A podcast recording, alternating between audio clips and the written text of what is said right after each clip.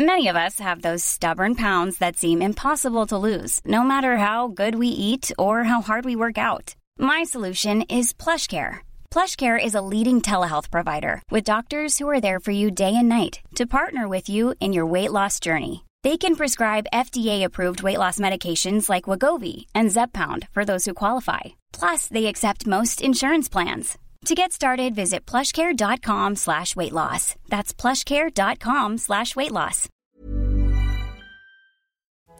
Quand j'entends petite forme, je pense à mes lundis matins, à mes mardis matins, à mes matins en général en fait. Hein.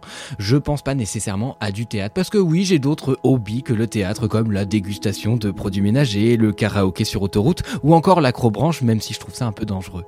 Sauf qu'une petite forme, c'est aussi le nom qu'on donne à une version condensée d'une pièce ou une version un peu itinérante que vous pouvez aussi bien jouer dans le lobby d'un hôtel, le marché de Villedieu-les-Poils et même, soyons fous, dans un théâtre. L'errance et notre vie, c'est la petite forme du Nid de cendre, une pièce de Simon Falguière qui est créée en 2019 dans sa première version et qui a été reprise dans une version de 13 heures, de 13 heures, vous avez bien entendu, au Festival d'Avignon 2022. Et devinez qui n'y était pas à ce festival? Moi, Mathis Grosot. Vous écoutez Dramatis, le podcast de Mademoiselle, pour vous réconcilier avec le théâtre ou vous rappeler pourquoi vous n'y allez jamais.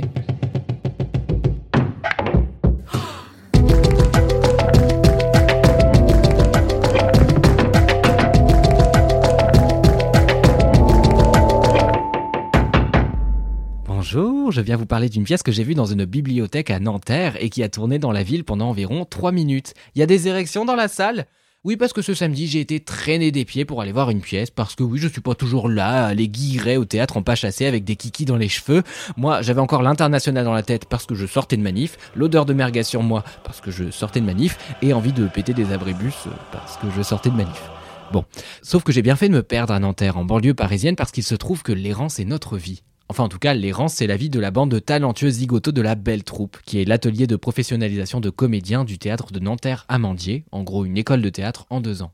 Et la Belle Troupe s'est aventurée dans un pari fou, reprendre le Nid de cendre, la pièce de Simon Falguière qui dure normalement 13 heures, oui, comme les conférences de presse d'Elisabeth Borne, et de condenser la pièce en une heure de représentation. Je m'appelle Simon Falguière, moi je suis auteur, metteur en scène, comédien, je monte que des pièces euh, que j'écris et je dirige depuis maintenant plus de dix ans une compagnie qui s'appelle Le Cas, qui est implantée en Normandie. Et euh, la dernière grande création que j'ai fait, c'est Le Sang, donc une épopée de, de 13 heures qu'on a joué au Festival In d'Avignon. Et là, je sors tout juste de la création de L'Errance et notre vie et aussi de la reprise d'un spectacle que j'avais créé au Théâtre National de la Colline qui s'appelle Les Étoiles. L'errance et notre vie, c'est une épopée tragique, la réunion de deux mondes, celui qui écoute et celui qui raconte. En gros, d'un côté, le nôtre où tout va mal, et de l'autre, celui des contes où tout va mal mais c'est aussi le destin croisé de deux amoureux de l'océan, Gabriel qui a eu la mauvaise idée d'être abandonné par ses darons pauvres, et la princesse Anne qui a eu la mauvaise idée d'être une meuf. Oh, théâtre social hein. Donc en gros, il y a des bails de trahison, de maladie, de tempête et tout un tas de trucs auxquels on fait allusion et qu'on coupe avec plus de violence encore que Jessica Chastain dans un film de Xavier Dolan, puisqu'au fond cette histoire, on la connaît déjà. C'est un peu Shakespeare qui a écrit Narnia en voulant quelques idées de l'histoire sans fin, le tout dans une traduction d'Evgeny Schwartz. Oui, tout ça en même temps.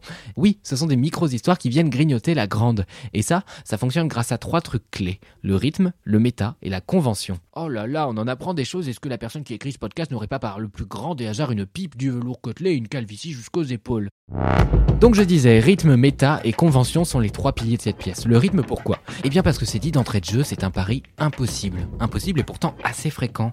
Par exemple, Thomas Joly, qui avait fait l'objet du deuxième épisode de ce podcast sur Starmania, mais ça vous le savez déjà parce que vous écoutez tout, Thomas Joly avait mis en scène Henri VI et Richard III de Shakespeare dans une version de 24 heures. C'était incroyablissime, vous n'étiez pas là, c'est dommage, sa compagnie avait fait une petite forme qui s'appelait H6 mètres ce titre n'est pas une formule mathématique, non, non, non, messieurs, dames. Il s'agit pour nous aujourd'hui d'accomplir une véritable prouesse et relever le défi de la sublimer ici même à quatre acteurs, en 45 minutes et sur 6 mètres carrés, oh oui, oh oui 45 minutes pour résumer 24 heures. Paris complètement stupide, on adore, et la Piccolia Familia avait reçu un franc succès pour cette petite forme qui avait circulé sur les marchés, dans les cours d'école, etc. Même énergie pour L'errance et notre vie, un rythme soutenu aussi, car au-delà de cette narration ramassée, on s'approche d'autres conventions de jeu. Oui, l'urgence sur scène, ça suppose une certaine disposition des comédiens et des comédiennes, et cette disposition, ça rappelle un petit peu le théâtre de Tréteau. Ouais, foutre, c'est le moment historique. Et eh oui, c'est le moment historique. Nous sommes au XVIIe siècle à Paris. Le peuple réclame déjà la démission de Dame Hidalgo, et dans les foires, des charlatans comme, je sais pas, euh, Elisabeth Borne, des charlatans donc viennent vendre des drogues. Je parle d'Advil et pas de coke, hein, on se calme Pierre Palmade, et on arrache même des dents à l'époque. Et donc sur ces foires, on fait parfois ce qu'on appelle des farces. Ces représentations populaires se font vraiment avec de francs sous. Il faut être dynamique pour s'assurer l'attention du public dans un espace où ça fuse dans tous les sens. J'avais envie de, rendre hommage à, à, ce théâtre de Tréteau qui, qui par son essence, est pauvre et donc parce qu'il est pauvre est excessivement théâtral. Alors on gueule, on s'invective, on y met de l'audace et à la fin on remballe le petit tréteau qui nous a servi d'estrade.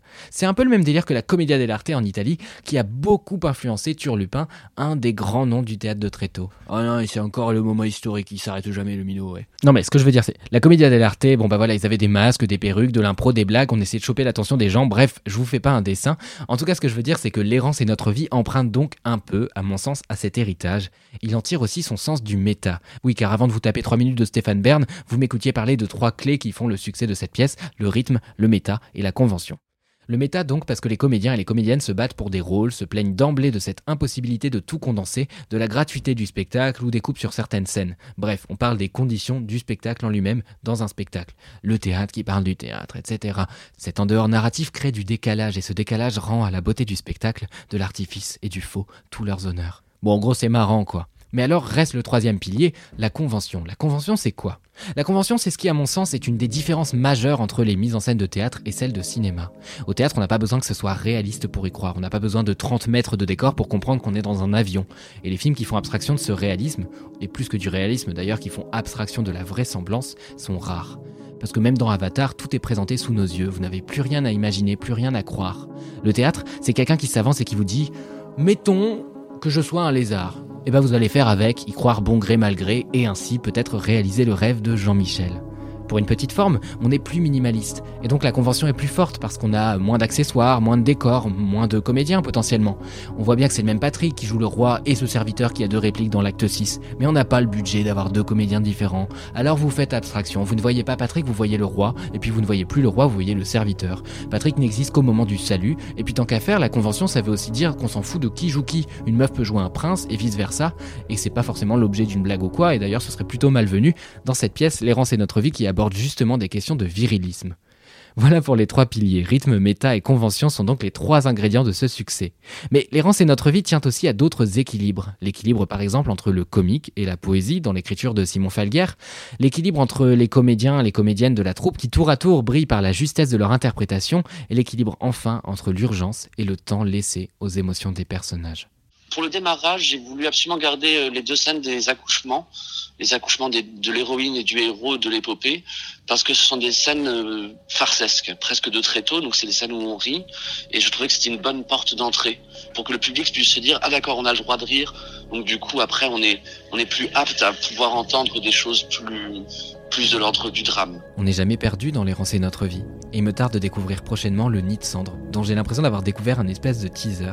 Et c'est peut-être ça tout l'enjeu des petites formes, proposées gratuitement dans une bibliothèque, une maison d'arrêt, un lycée, une version plus courte d'une pièce, plus accessible dans un cadre peut-être moins intimidant, plus familier qu'un théâtre. On est parti pour tenter un pacte avec euh, cet art-là, qui est, l'art du théâtre et qui est un, qui est un art euh, poétique, mais aussi un art pratique, où il faut passer d'un théâtre comme le théâtre euh, de l'université de, de Nanterre, qui est un très grand théâtre et très beau, à euh, un IME, une toute petite salle, et voir comment, en tant que comédien, on peut, on peut venir euh, techniquement passer d'un espace à l'autre. Il y a deux façons de faire du théâtre. Vitesse, il parlait de ça. Il y a, soit on fait du théâtre dans des édifices qui sont voués à ça, soit on fait du théâtre dans des abris. Et, euh, et l'endroit de la décentralisation, et en plus le théâtre des Amandiers, c'est c'est un des premiers endroits euh, euh de décentralisation avec Pierre de Bauche à l'époque qui avait créé ce lieu. Euh, donc c'est un, je pense que pour des jeunes comédiens et des jeunes comédiennes, c'est un, c'était quelque chose de très très formateur. Et en effet, ce qui change le plus ce sont les espaces évidemment, mais c'est surtout le public de pouvoir jouer devant des publics très très différents, des publics qui sont pas habitués au théâtre, des publics pour qui euh, le théâtre des Amandiers euh, n'est pas un endroit où, ils pensent qu'ils ont la, possibilité d'entrer. Et du coup, d'aller à leur rencontre, euh, de leur montrer notre art et de leur raconter une histoire, ça, je pense que c'est très très formateur. Je serais curieux de connaître la composition de ces salles de spectacle et de voir ce que ça change. Par exemple, moi j'étais à côté de gens qui prenaient des photos pendant la pièce, qui recevaient des notifs ou mâchaient bruyamment un chewing-gum. Alors on en pense qu'on en veut, hein, mais moi personnellement je préfère ça à des publics trop rodés à l'exercice. D'un point de vue misophonie, évidemment, euh, je suis très heureux de ne pas entendre les gens, hein, donc euh, les publics rodés c'est très chouette parce que c'est tout polissé, c'est tout calme. Mais d'un point de vue politique, je suis très heureux de les voir brusquer ces publics rodés, de les voir challenger, de voir leur hégémonie discuter, parce que je suis également, ça ne vous aura pas échappé, un gros gauchiste.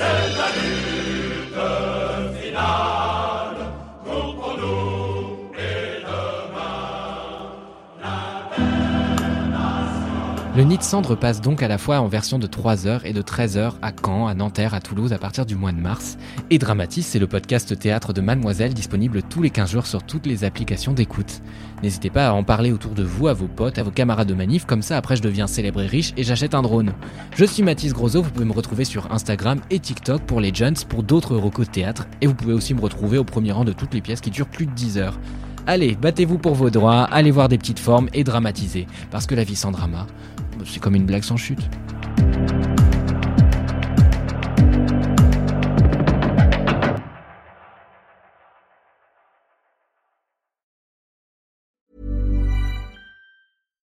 Hi, I'm Daniel, founder of Pretty Litter. Cats and cat owners deserve better than any old fashioned litter. That's why I teamed up with scientists and veterinarians to create Pretty Litter. Its innovative crystal formula has superior odor control and weighs up to 80% less than clay litter. Pretty Litter even monitors health by changing colors to help detect early signs of potential illness. It's the world's smartest kitty litter. Go to prettylitter.com and use code ACAST for 20% off your first order and a free cat toy. Terms and conditions apply. See site for details.